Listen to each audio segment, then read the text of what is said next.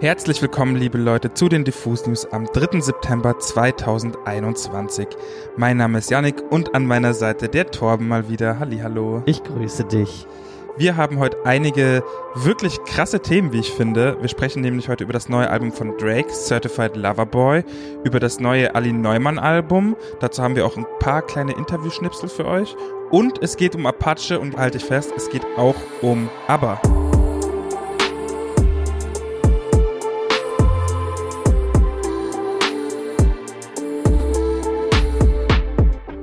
Du sagst es, gestern fand nämlich das Comeback des Jahres, ach vielleicht sogar der letzten Jahrzehnte statt, denn die schwedische Popband ABBA hat wieder zueinander gefunden und veröffentlicht am 5. November nicht nur ein neues Album namens Voyage, sondern geht im nächsten Jahr auch auf Tour, beziehungsweise es wird eine Live-Show geben in London, aber der Reihe nach. Aber gehören ja mit mehr als 400 Millionen verkauften Tonträgern zu den erfolgreichsten Bands aller Zeiten vor knapp 40 Jahren schon löste sich die Band dann allerdings auf, beziehungsweise machte einfach keine Musik mehr miteinander. Von neuer Musik über ein gesamtes Album bis hin zu einer Hologrammtour wurde schon 2016 gesprochen. So, also mhm. da wurde auch schon angekündigt, dass zwei neue Songs erscheinen sollen. Die Fans waren natürlich schon hin und weg, aber seitdem hat man jetzt nichts mehr gehört. Wer dann in den letzten Wochen und Monaten aber auf TikTok unterwegs war, hat wahrscheinlich schon so einen kleinen Hinweis auf die anstehende ABBA-Reunion bekommen. Der Hinweis war gar nicht als solcher erkennbar, denn der letzte Klavierpart aus dem Song Chiquitita ging nämlich viral auf TikTok und wurde in unzähligen Videos als Soundschnipsel benutzt. Jetzt dürfte klar sein, dass das Ganze ein ganz schön genialer Marketing-Move war von dem Label von ABBA um halt aber wahrscheinlich auch bei der jungen Zielgruppe ein bisschen zu platzieren und schon mal vorzubereiten auf das, was kommt, nämlich die ABBA Reunion, beziehungsweise das große Comeback von ABBA. Gestern fand dann auf YouTube ein Livestream statt, der mit Events auf der ganzen Welt begleitet wurde. Ich war zum Beispiel hier in Berlin auf dem ABBA Voyage Event und habe wirklich lang nicht mehr so viele Menschen vor Freude wegen Musik weinen gesehen. Das war echt krass. Sah auch wild aus im Internet auf jeden Fall. Du hast mir einen Ausschnitt gezeigt wild, heftig. Es war wirklich wild, genau. Und dann wurde im Livestream, den auch hunderttausende Leute auf YouTube verfolgt haben, das Comeback von ABBA angekündigt. Die neuen Singles I Still Have Faith in You und Don't Shut Me Down sind auch dann direkt schon auf Streamingdiensten verfügbar gewesen. Es gibt ein Video zum ersten Song und ja, man darf festhalten, ABBA sind immer noch ABBA. Sie klingen wie früher. Und von der Band heißt es zu den Songs, um ehrlich zu sein, sind diese neuen Aufnahmen vor allem von einer Sache inspiriert. Unserer Mitarbeit an dem ganz sicher einzigartigsten und spektakulärsten Konzert, das man sich überhaupt erträumen könnte. Wir können uns demnächst schön zurücklehnen mit dem Rest des Publikums und zusehen, wie diese digitalen Versionen von uns unsere Songs live auf der Bühne präsentieren, in einer speziell dafür gebauten Arena in London. So, aber haben nämlich in London eine Arena gebaut für ihre Live-Show, beziehungsweise sind gerade noch dabei und in eben dieser Arena soll ab dem 27. Mai 2022 dann diese innovative ABBA Voyage Live-Show stattfinden. Dort werden dann Avatare, beziehungsweise wie einige jetzt schon sagen, Avatare. Wirklich? Ja. Avatare? Wild. Avatare auftreten mit einer zehnköpfigen Band. Und um das alles umsetzen zu können, standen aber mehrere Wochen lang vor Tracking-Kameras und haben ihre Songs performt. Und weltweit haben dann in der Spitze 800 Personen gleichzeitig an dieser Show gearbeitet, um das alles auf die Beine zu stellen. Und letztendlich werden aber in dieser Show quasi in die Körper ihrer selbst aus dem Jahr 1979, also so Peak Time aber schlüpfen. Und ja, das Publikum kann dann aber in ihrer Hochphase sehen und sie performen die alten Songs und auch die neuen Songs. Und in dem Video, was wir auch mal in die Show Notes packen von dem Livestream, wird auch erklärt, dass das alles halt sehr natürlich aussehen soll, weil aber ja eben selbst performt haben. Das finde ich so, so, so verrückt mein Hirn ist einfach explodiert. Du hast mir so ein paar Ausschnitte von diesem Video gezeigt. Vollkommen absurd, wie das aussieht. Ähm, check das auf jeden Fall ab. Wie gesagt, wir packen es in die Show Notes. Genau. Mehr kann man dazu, glaube ich, einfach auch nicht sagen, denn aber sind zurück und wie. Leute, heute ist das neue Drake-Album rausgekommen und ich muss sagen, Certified Loverboy hat mich positiv überrascht. Aber bevor wir zum Album kommen, muss ich erstmal von Drakes Promo erzählen. Er hat das Album ja relativ kurzfristig Anfang dieser Woche angekündigt.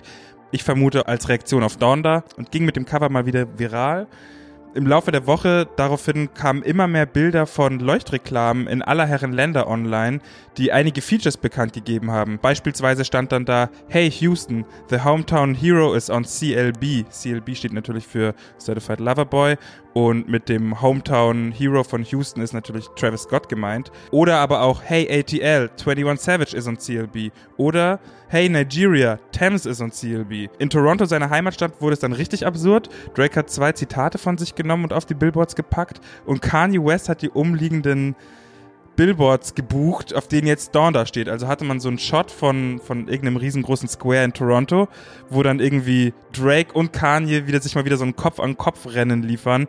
Also die beiden Streithähne sind sich auf jeden Fall nicht zu schade, den Beef auch richtig öffentlich zu machen mittlerweile und gegenseitig die Macht zu demonstrieren. Aber lass uns jetzt zu CLB kommen, weil ähnlich wie Donda ist das Album auch gut über eine Stunde lang und man kann viel drüber erzählen.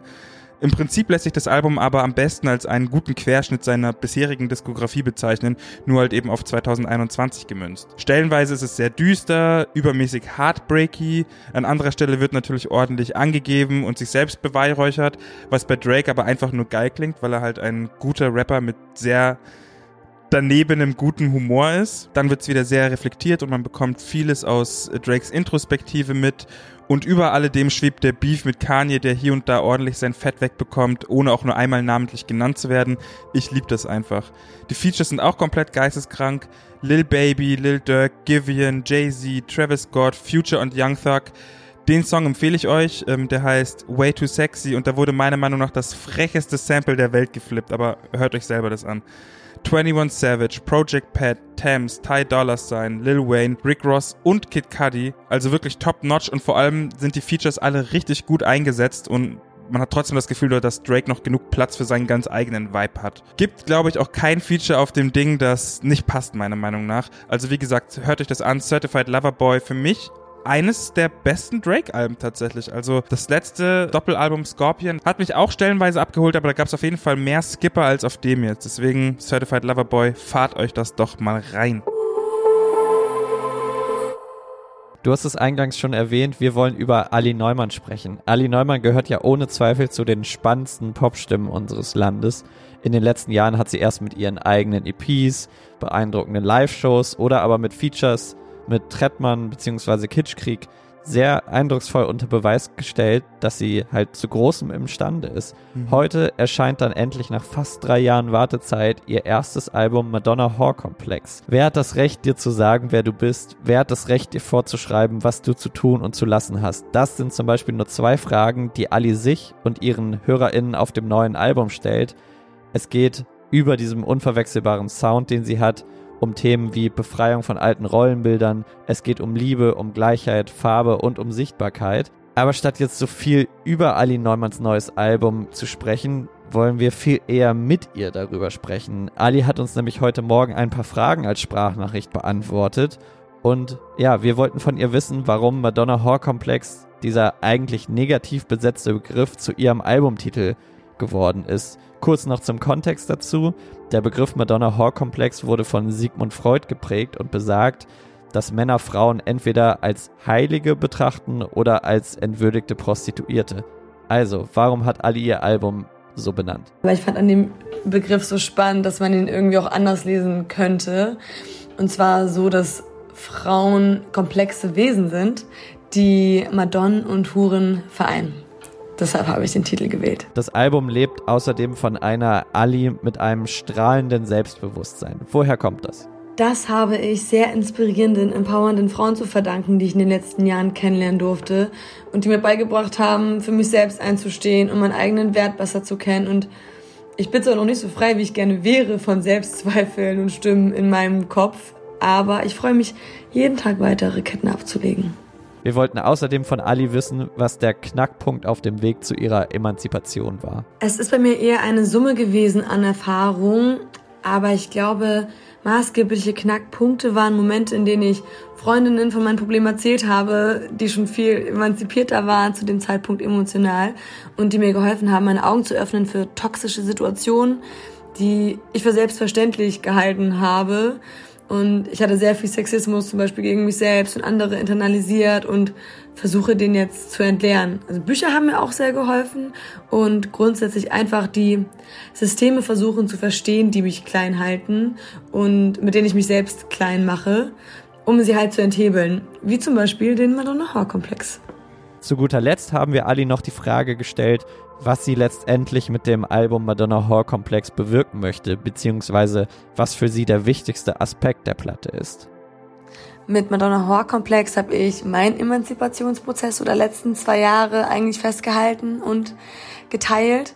Und für mich war das ein teilweise sehr aufreibender Weg, weil er auch viel mit Eingeständnissen zu tun hat, wenn man sich von Ismen trennt, die gegen einen selber oder gegen andere gerichtet sind. Und natürlich freue ich mich, wenn irgendjemand deswegen über die Themen spricht oder wenn ich jemandem dabei helfen kann, sich freier zu fühlen. Ja, das wäre ein Traum. Da bleibt uns eigentlich nur noch zu sagen, Happy Release Day Ali Neumann und es bleibt zu hoffen, dass diese Messages des Albums rüberkommen. So nämlich. Liebe Grüße, Bussi Bussi, ähm, Happy Release Day.